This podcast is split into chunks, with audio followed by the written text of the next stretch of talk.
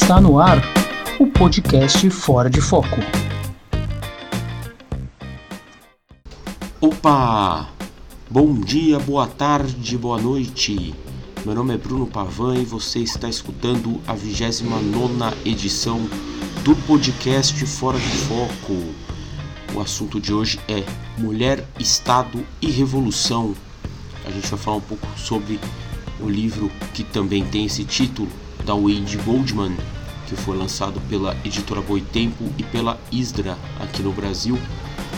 E o livro é muito interessante, fala sobre a prática, sobre que, qual foi a participação das mulheres, tanto um pouco ali até no, no pré-revolução, mas como é que foi a participação delas, não só a participação, mas como é que a sociedade soviética pós-revolucionária discutia esse papel, o papel da mulher, a questão do casamento no Estado soviético, a questão do amor no Estado soviético. Então é muito interessante e a gente a entrevista foi com a Diana Assunção, que escreveu o prólogo desse livro, da edição brasileira deste livro. Então, ouve aí a Diana.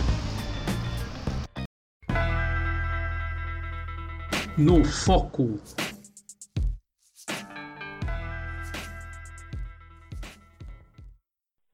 Está começando mais uma edição do podcast Fora de Foco, edição número 29.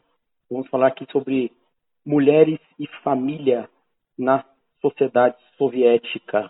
E comigo está aqui a Diana Assunção, que escreveu o prefácio do livro Mulher, Estado e Revolução, da Wendy Goldman, pela editora Boitempo. Tudo bom, Diana? Tudo bom, Bruno. Se, se, você quiser se apresentar um pouquinho, fazer uma apresentação rápida de você, o que, que você, o que você estuda. Sim. Em primeiro lugar, obrigada pelo convite para participar desse podcast. É, bom, como você apresentou, meu nome é Diana Assunção, eu sou historiadora, formada pela PUC de São Paulo. Também sou trabalhadora da USP, trabalho uhum. na Faculdade de Educação. Sou diretora de base do Sindicato dos Trabalhadores da USP. E eu sou fundadora do grupo de Mulheres Pão e Rosas. Eu também sou parte do portal Esquerda Diário. Uhum.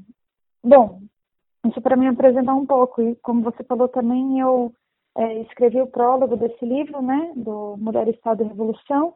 É uma coedição da Boitempo e da Iskra. Uhum. É, enfim, acho que é um livro muito, muito importante, assim, um livro que contribui muito para essa reflexão da luta das mulheres e conhecer mais dessa cara feminina, né, da Revolução Russa. Uhum. Uhum.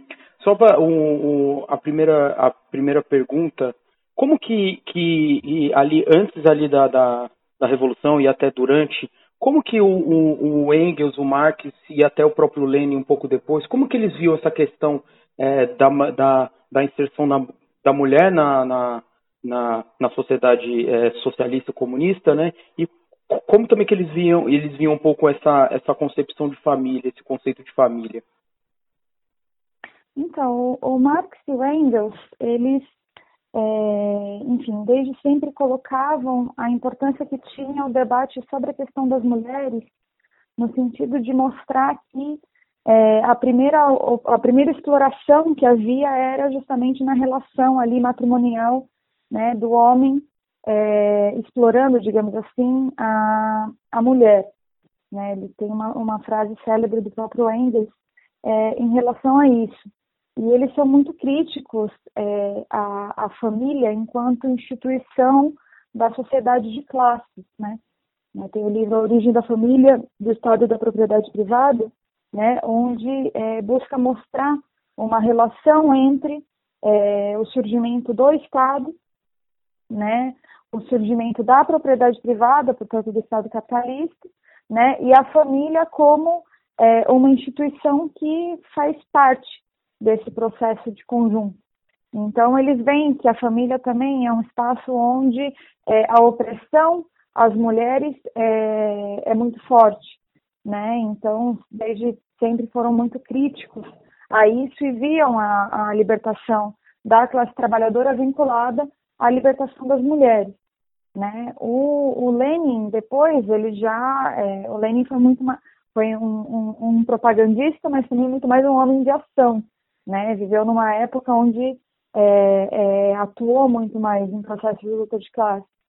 E para ele foi sempre uma premissa muito fundamental é, o tema das mulheres.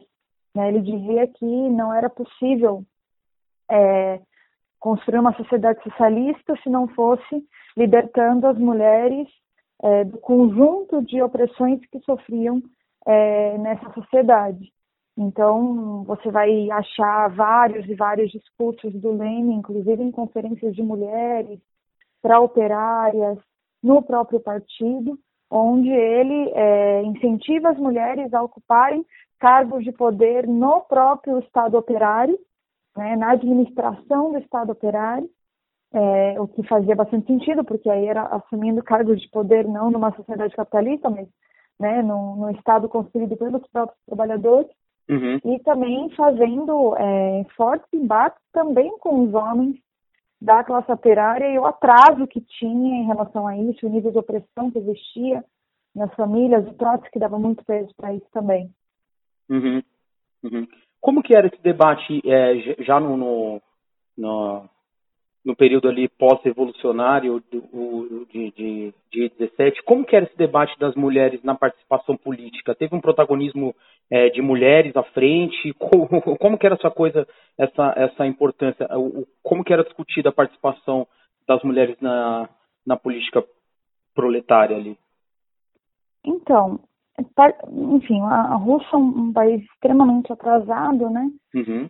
E a própria classe operária, ela não, não era uma classe operária majoritariamente feminina naquele momento, era majoritariamente masculina. Uhum. Isso se refletia nos espaços de poder, tinha muito mais homens dirigentes do que mulheres.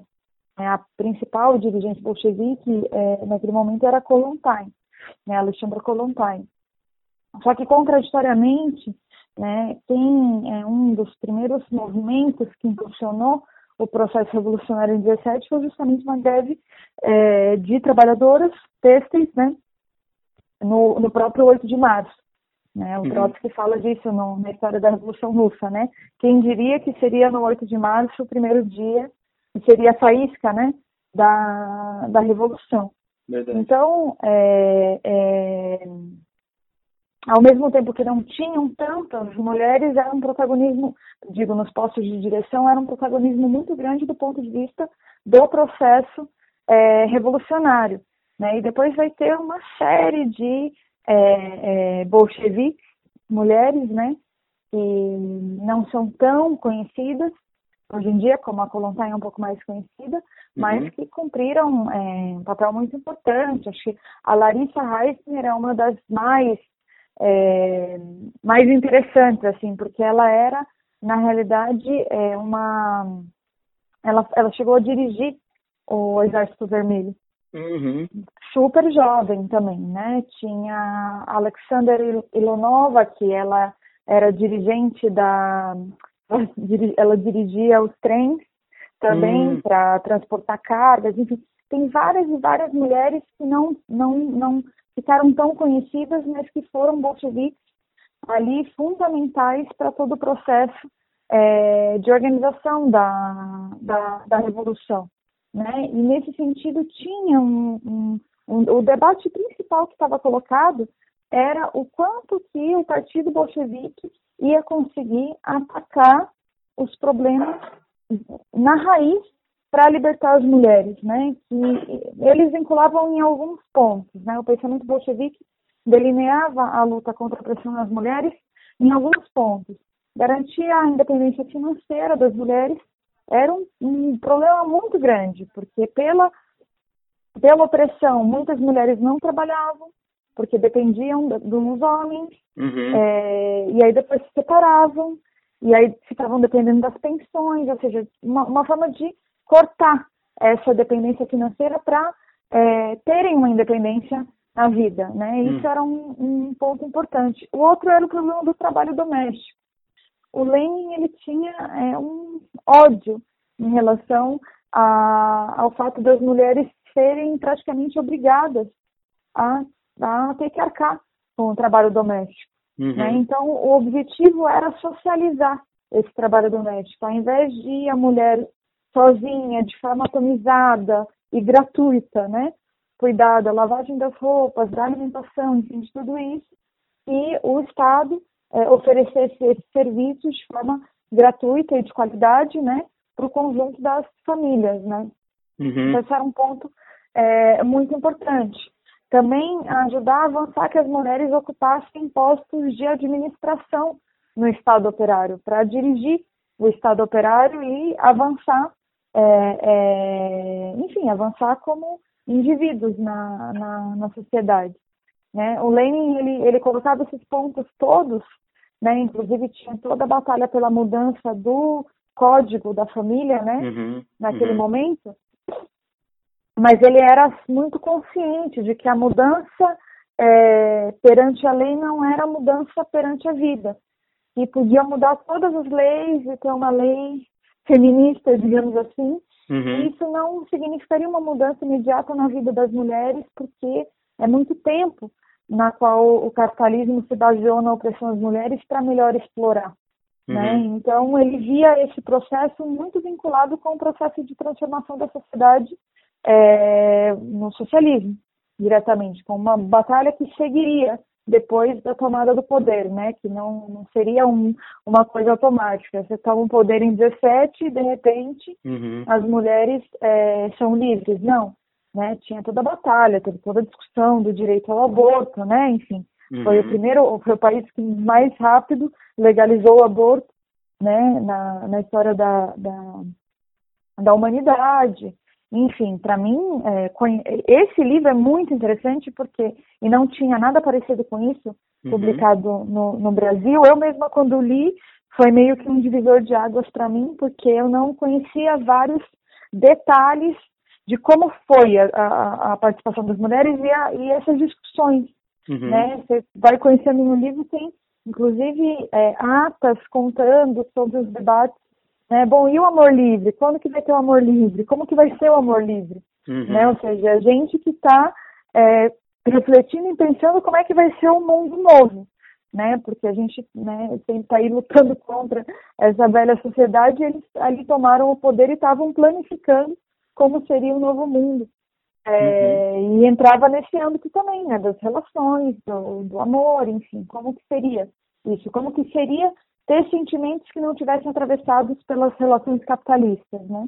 Sim, sim, porque pa parece algo muito natural, né, para a gente que vive numa, numa, numa sociedade liberal capitalista, essa, essa, essa formulação de família, de amor, mas é, é algo que eu também lendo, lendo o livro também fiquei, fiquei, fiquei pensando nisso de como que a gente pensa em, em em, em, estrutura de Estado, né, na, com, com, a revolução, mas a gente acaba passando essas coisas mais é, que são mais mais é, é, é, é pessoais e um pouco pequenas assim não no sentido de serem menores mas ali no micro né dentro da família dentro do amor a gente não a gente não não discute isso né?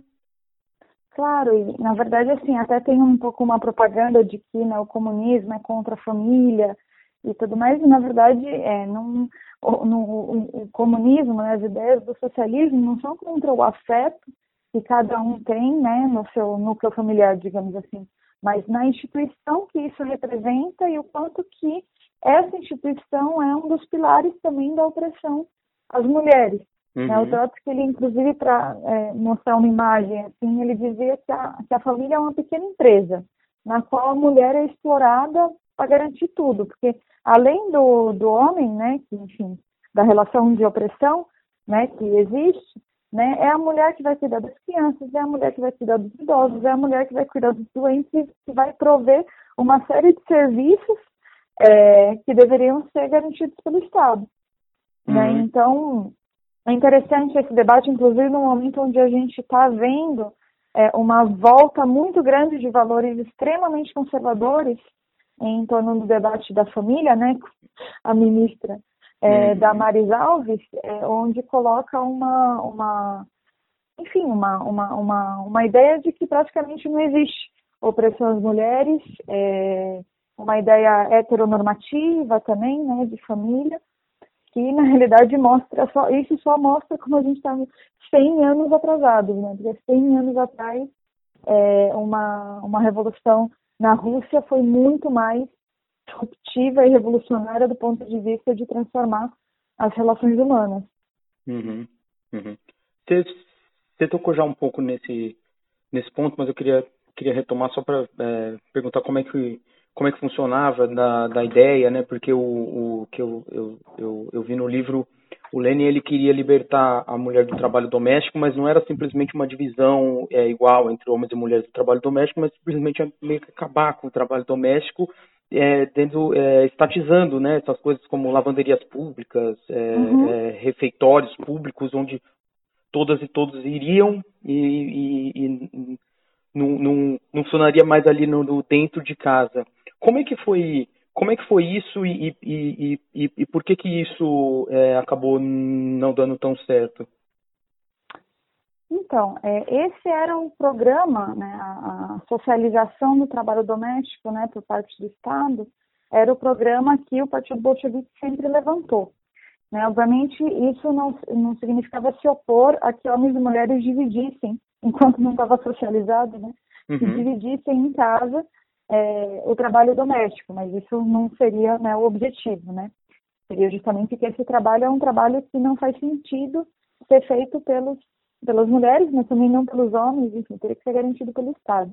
Uhum. É, inclusive, é, foram feitas muitas experiências de socialização que deram certo, demoraram um pouco para conseguir é, se estabilizar. Inclusive, antes disso, Trotsky insistia muito que enquanto não tiver, enquanto o Estado não tiver organizado ainda a socialização do trabalho doméstico, cada bairro tem que organizar é, os serviços de forma comunitária. Uhum. Que era uma ideia de treinar o comunismo é, em pequeno nos bairros, entendeu?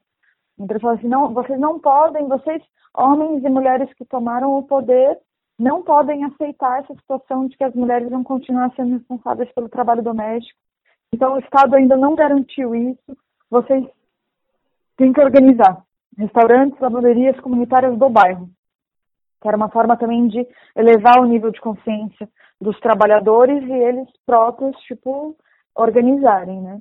Depois, é, o, o, tanto o, a socialização do trabalho doméstico, quanto outras medidas, né, não sei se dá para dizer não deram certo, é porque foram parte dos retrocessos depois com a burocratização né, da, do Estado operário, né, com que foi a burocratização stalinista, que inclusive do ponto de vista da questão das mulheres foi bastante forte, assim. É um uhum. retrocesso em vários âmbitos, né? Não só nos âmbitos é, materiais econômicos, digamos assim, né, no que diz respeito à planificação da economia para garantir esse tipo de medida, como a socialização do trabalho doméstico, mas uhum. também no âmbito dessas ideias mais, é, mais revolucionárias em relação às relações humanas, uhum. né, ou seja, voltaram a valorizar a ideia de família, a ideia de filhos, que agora que as mulheres eram integralmente felizes no socialismo, elas não precisavam mais recorrer ao aborto, ou seja, uma série de é, retrocessos que tinham como pano de fundo uma, uma visão completamente oposta sobre os rumos da revolução no sentido internacional. Né? O stalinismo considerava que a Rússia soviética era o socialismo num só país e que não importava o que acontecesse no resto do mundo enquanto é, Lenin, Trotsky, enfim, sempre consideravam que é, era necessário avançar, ainda era impossível o socialismo no seu país. Uhum. A Rússia era uma trincheira, mas na realidade, se não avançasse, inclusive em países muito mais avançados, é, a Rússia não ia sobreviver como uma ilha comunista num mar capitalista, né, digamos assim. Então, é, o livro mostra muito esse retrocesso stalinista é, em vários âmbitos, assim. Então é bem, é bem interessante para conhecer o processo bem profundamente. Uhum. O, o, acho que o livro também cita muito, é, que é também uma, uma, uma, particularidade ali da revolução da revolução bolchevique desde o começo, que o, o, o, rompimento da cidade do campo também se dava muito né, nessa questão da família, nessa questão da, da, das mulheres e tudo mais. Como que era esse esse esse rompimento? como que era a realidade, eram realidades muito diferentes, por isso que eles não, não, não, não, se conversavam a mesma coisa, qual, qual era a importância da família na cidade, no campo? Era muito diferente, porque no caso do campo, a, fam a família, aí era até quase mais concreta essa ideia de ser empresa, porque era uma unidade familiar que é, envolvia o trabalho no campo. Entendeu? Então não era que né, as pessoas iam trabalhar, depois voltavam para casa, né? Mas na verdade era viviam ali como pequenos é, pequenos agricultores, né? Enfim, é, e organizavam o trabalho no campo junto com a unidade familiar, onde todos trabalhavam ali no mesmo lugar, né? Praticamente. Então o nível de laços que tinha as mulheres, né? Junto com os maridos no campo era muito mais é, profundo desse ponto de vista, né, da opressão é, que viviam. Então, era, isso era um, um, um tema recorrente também para o Lenin. Ele sempre comentava muito do nível de servidão que viviam as mulheres no campo. Né? Ainda que, é, obviamente, a, todo o desenvolvimento do, do, da Revolução é, na Rússia e da posição do, do Partido Bolchevique sempre deu para a classe operária a centralidade como dirigente da revolução, né, ao mesmo tempo, Lenin e todos os dirigentes do Partido Bolchevique consideravam que era fundamental que é, a classe operária levantasse é, da forma mais é, forte possível as demandas é, dos camponeses, né? Uhum. Então, a questão das mulheres era um tema muito importante, porque aí significava libertar muitas mulheres, inclusive os camponeses eram uma maioria, né, em relação ao que era a classe operária, mas justamente tinha essa diferença de que quem cumpria um papel na produção, de fato, e quem poderia realmente é, parar o país e tomar o poder, né, mas eles sempre levantavam como uma demanda fundamental é, a, as demandas, né, da, dos camponeses e isso incluía, sim, como, como era a situação concreta das mulheres naquele momento. Uhum. No, no, no, livro também um pouco mais para frente, depois da, da, do Código da Família de 18, né, é, ele mostra muito bem a, a, os debates que, que, que, que, aconteceram já depois ali da Guerra Civil e, e os, os, debates que foram que formam ali o, o, o, outro Código da Família, que se não me engano vai ser em 25, né? Uhum. Como que foram esses, esses esses debates, é, é, com, o, o, o, que, que o, o, o, partido pensava. Eu vi que eu, era uma coisa bastante, bastante dividida ali entre os que queriam continuar avançando e os que queriam falar assim, não, vamos parar por aqui, porque a gente está dando um passo maior que a perna. E tem, tem também uma, uma questão ali também que eu queria que você, você explicasse um pouquinho, que era o, a coisa do, do casamento de fato, que eles falavam muito nesse, que eles travaram muito esse debate. Então eu queria como que foi esse uhum. debate? O que que era esse esse esse novo tipo de casamento, talvez? Então, porque assim esse código ele vai surgir né, em 18 Uhum. E, inclusive, ele foi é, é, planificado por advogados bem jovens é, naquele momento. E, na realidade, ele tinha um certo paradoxo que era o seguinte, né? Pô, a gente. Eh, eh, tinham alguns que falavam isso, meu, a gente está aqui tomando poder e vai fazer um código da família do casamento. Nós uhum. não defendemos o amor livre, né? Então tinha, tinha esse debate.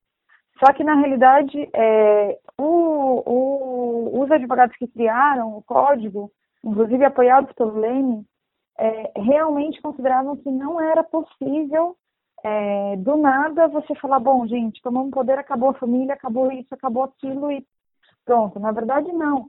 Era necessário ter um, uma espécie de transição também desse ponto de vista, inclusive do, dos costumes, da cultura, dos valores, enfim.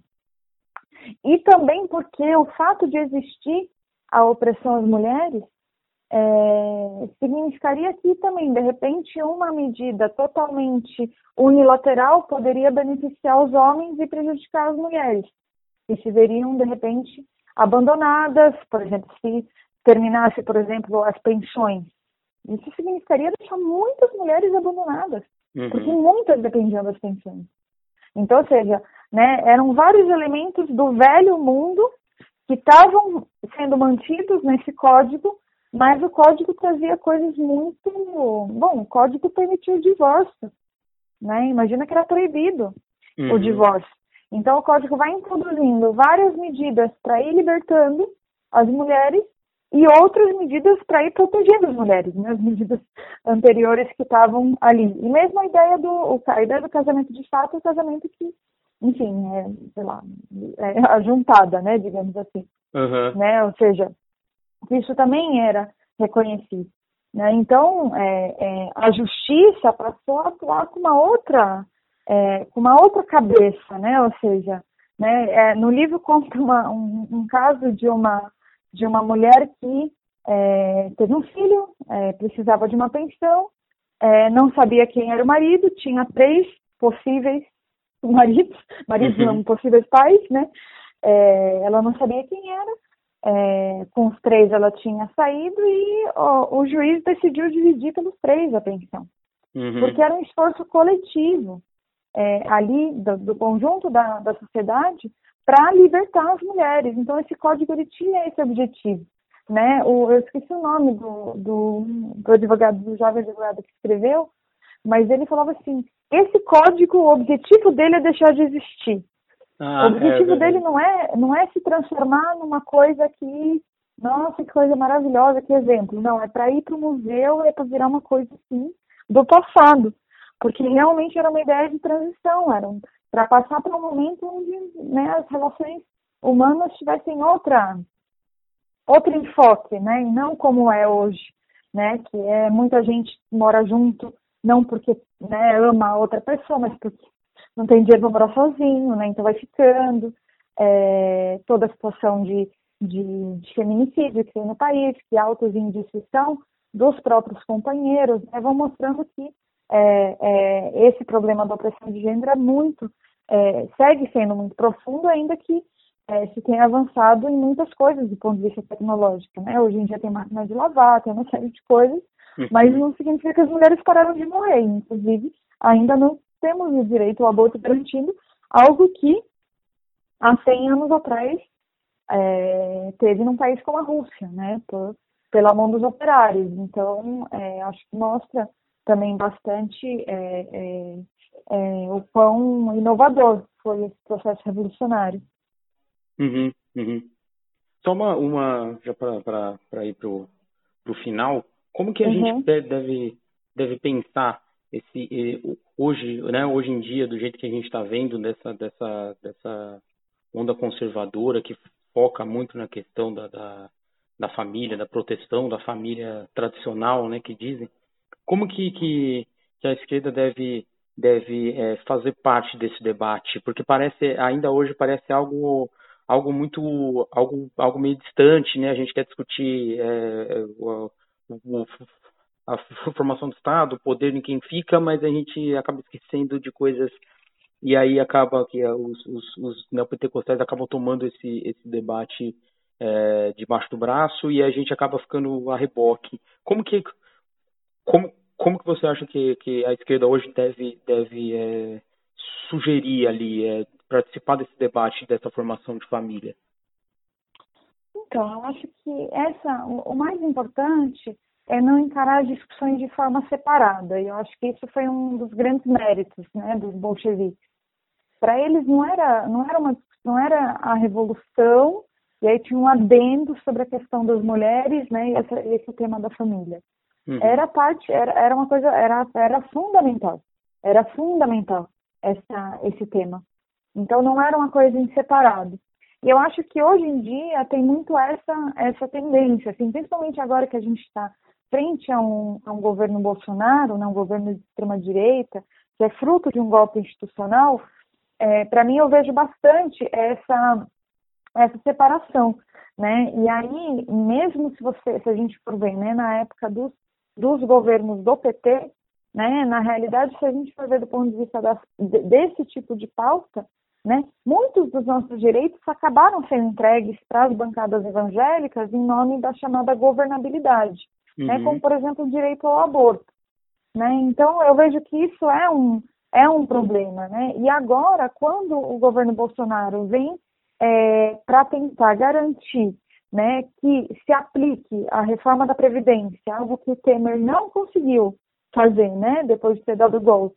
Uhum. É, e para isso foram lá e prenderam de forma completamente arbitrária o Lula, né, fizeram as eleições mais manipuladas da história do país, né, vem com essa reforma da Previdência considerada um centro de gravidade pelo Bolsonaro, né, do, do seu próprio governo, né, na realidade esse ataque ele vem combinado a ataques muito grandes ao âmbito é, dos valores e costumes, né, a pauta de costumes, digamos assim, contra as mulheres, contra os LGBTs, contra é, os negros, né, e aí você vê setores do próprio PT, né, dizendo uhum. que isso seria uma cortina de fumaça, que na realidade o objetivo é a reforma da Previdência só, e vai abrindo mão dessas pautas como se tivessem separado, não pode ser. Uhum. Né? E depois volta e meia se alia novamente com golpistas de todas é, de todos os tipos.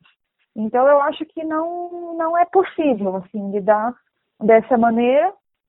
Ah, as mulheres estão mostrando que são uma força imparável no mundo inteiro, que não aguentam mais essa opressão que vai é, desde a situação de precarização dos locais de trabalho, a impossibilidade de decidir sobre o próprio corpo, uhum. né, os feminicídios, enfim, uma série de, de situações está mostrando que é uma força imparável no, no, no, no mundo inteiro e para conseguir enfrentar essa ordem que está colocada, né, essa, inclusive esse é, é, avanço do populismo de direita né, no mundo inteiro, seja com Trump, seja com Bolsonaro, aqui no Brasil, eu acho que é muito interessante é, beber dessa fonte das, das bolcheviques, né, dessa estratégia revolucionária que justamente aliava a luta, né, não somente contra os ataques né, que o capital nos difere, mas contra o sistema capitalista, né, aliava essa luta à luta contra a opressão às mulheres, entendendo que são lutas inseparáveis, que é uma utopia considerar que seja possível as mulheres se emanciparem dentro né, dos marcos de um sistema como o capitalismo, que é baseado na exploração é, de uma classe sobre a outra. Então, não tem como ter libertação das mulheres nessa sociedade. Então, acho que tirar essas lições e, portanto, resgatar um feminismo socialista, revolucionário da classe trabalhadora, né, para é, colocar uma estratégia para esse movimento de mulheres hoje, eu acho que é uma enorme possibilidade de enfrentar essa onda conservadora que a gente está vivendo hoje, né, transmitindo valores é, que chegam ao cúmulo de querer comemorar é, 1964, né, no Brasil, uhum. é, mas não somente enfrentar tudo isso, como ir além e batalhar por uma outra sociedade que foi o que os bolcheviques e as bolcheviques fizeram em 17.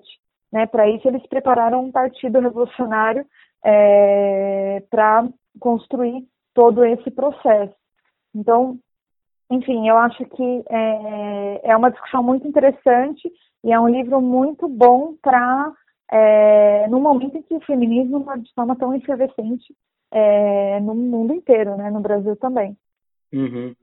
Só uma, uma uma última questão mesmo sobre uhum. sobre a gente vê que, que foi muito ali estava tava, no, no, no, debate ali da, da, da formação do, do Estado pós-revolucionário era muito presente essa questão é, das mulheres e tudo mais tiveram algum, alguns algumas alguns obstáculos ali né mas hoje a gente vê muita gente repetindo até é, dentro da própria esquerda que o o, a luta da mulher seria uma luta para depois, né? Sempre essa coisa do, não, né, a gente tem que ver, primeiro a gente tem que ver isso, depois a gente vê aquilo e tal. Você acha então que isso, isso, isso não pode andar, andar separado? Você acha que é um erro da, da, da esquerda fazer essa separação? Eu acho que é um erro. Assim, ao mesmo tempo que eu digo que é impossível as mulheres se emanciparem de forma integral nessa sociedade capitalista, é, eu não considero que é uma luta para depois, é uma luta para o imediato, uhum. é uma uhum. luta para agora. Inclusive, isso que eu estava falando no começo para você, né? Tinham poucas mulheres né, na direção do Partido Bolchevique. Isso era reflexo não somente de uma sociedade patriarcal, né? Mas, e obviamente os espaços de esquerda não são bolhas, né? Frente à, à sociedade, também vão expressar esse tipo de coisa, mas também o fato de que a classe operária ela era é, muito menos feminina do que hoje. Uhum. Né? Então, assim, nós estamos num momento com um fenômeno internacional de mulheres que, meu, toda hora a gente vê alguma manifestação de mulheres, algum ato, é uma coisa que está no mundo inteiro, é um fenômeno imparável, não, não tem volta, né? Eu, eu fui numa, numa, numa marcha de mulheres outro dia, tinha uma jovem de 15 anos com cartaz escrito, essa revolução não tem volta. Me uhum. arrepiou, uhum. assim, ela, esse cartaz, porque é uma coisa que realmente isso aí não tem volta, as mulheres não vão mais se calar, né? Agora, a questão é, não vão mais se calar, mas vão gritar o quê daqui ah, para frente? elas precisam gritar por uma sociedade que seja socialista, porque o capitalismo já mostrou que é uma suja prisão, como dizia o Trotsky, e que uhum. não tem nada a oferecer para as mulheres que não seja miséria, opressão e exploração. Então, nós estamos no momento com esse fenômeno imparável no mundo inteiro, e nós estamos no momento em que a classe operária nunca foi tão feminina e no Brasil negra. Então, assim, o que, o que a gente fica pensando, eu e meus companheiros do, do Põe Rosas, é que, na realidade, é, existe uma, uma grande possibilidade de que os próximos processos revolucionários que se levantem contra essa ordem que está colocada no mundo inteiro, né? tanto bom, o próprio sistema capitalista, mas esses governos de extrema-direita, que esses processos revolucionários tenham cada vez mais é, um protagonismo de mulheres porque a classe operária é cada vez mais feminina. Então, pode ser que as mulheres trabalhadoras, as operárias, as trabalhadoras negras precarizadas sejam a vanguarda da revolução, diferente do que foi a Revolução Russa, desse ponto de vista, uhum. onde não eram maioria de mulheres. Né? Então, eu acho que isso, inclusive, pode produzir muitas dirigentes mulheres é, do ponto de vista da batalha por construir uma outra sociedade. Então, eu acho que isso significa começar a luta agora. Né? Os bolcheviques fizeram a Revolução em 17, mas estão desde 1900, sei lá quando, no comecinho do século, construindo um partido, Lenin ali, escrevendo o que fazer para construir um partido de quadros para que pudesse se preparar para os momentos mais é, é, convulsivos da luta de classe. Né? Os inimigos são muito grandes. E agora nós temos inimigos muito grandes, né? Aqui no Brasil nós temos inimigos muito grandes que são, é, em primeiro lugar, esse governo Bolsonaro, os militares, é, o Paulo Guedes, enfim, toda a composição desse governo, mas as mulheres também vão ter que enfrentar né, as burocracias que se colocam como freio para a nossa luta. Uhum. Né? Seja nos grandes aparatos de massas, né, como as centrais sindicais, ou nos próprios partidos que é, têm um projeto de conciliação de classe, né, como foi o PT. Uhum. Uhum. Legal, Diana. Você queria reforçar alguma coisa a mais? Acho que para mim já tá, tá, tá bem legal, sim. Acho que já, a gente já conseguiu dar um, um, um parâmetro muito bom. Não, é isso mesmo, Bruno. Eu queria agradecer novamente pelo convite, convidar todo mundo a ler esse livro, Mulher, Estado e Revolução. É, também informar que a gente acabou de lançar Iskra e Boitempo, é uma biografia da Rosa Luxemburgo, uhum. Né, que chama Rosa Luxemburgo, Pensamento e Ação, escrita pelo Paul Froelich, que foi um é, contemporâneo da, da Rosa, militou junto com ela, então é muito interessante uhum. é, o livro. Convidar todo mundo para conhecer e conhecer as publicações da coleção Iskra Mulher, é, das edições Iskra, né? Uhum. E, enfim, quem puder visitar o Esquerda Diário, acompanhar minha página na internet, no Facebook, Diana Assunção, no Instagram e no Twitter também. Fim de papo.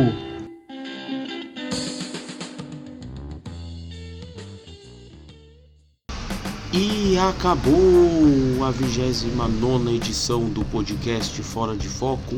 Eu queria agradecer muito a quem escutou a edição até o final. Queria agradecer muito a Diana. Acho que foi um papo muito legal. Então, como a Diana já disse aí no finalzinho, ela também escreveu a apresentação da biografia da Rosa Luxemburgo, também recém-lançada pela Isra e pela Boitempo. Também muito bacana, vale a pena ir atrás para conhecer um pouco mais as ideias, a história da Rosa Luxemburgo que são fascinantes assim. E é isso. Fora de Foco volta não em abril, estarei de férias, mas em maio estaremos aí firme e forte batendo o nosso bumbo. Beleza, gente? Grande abraço. Tchau.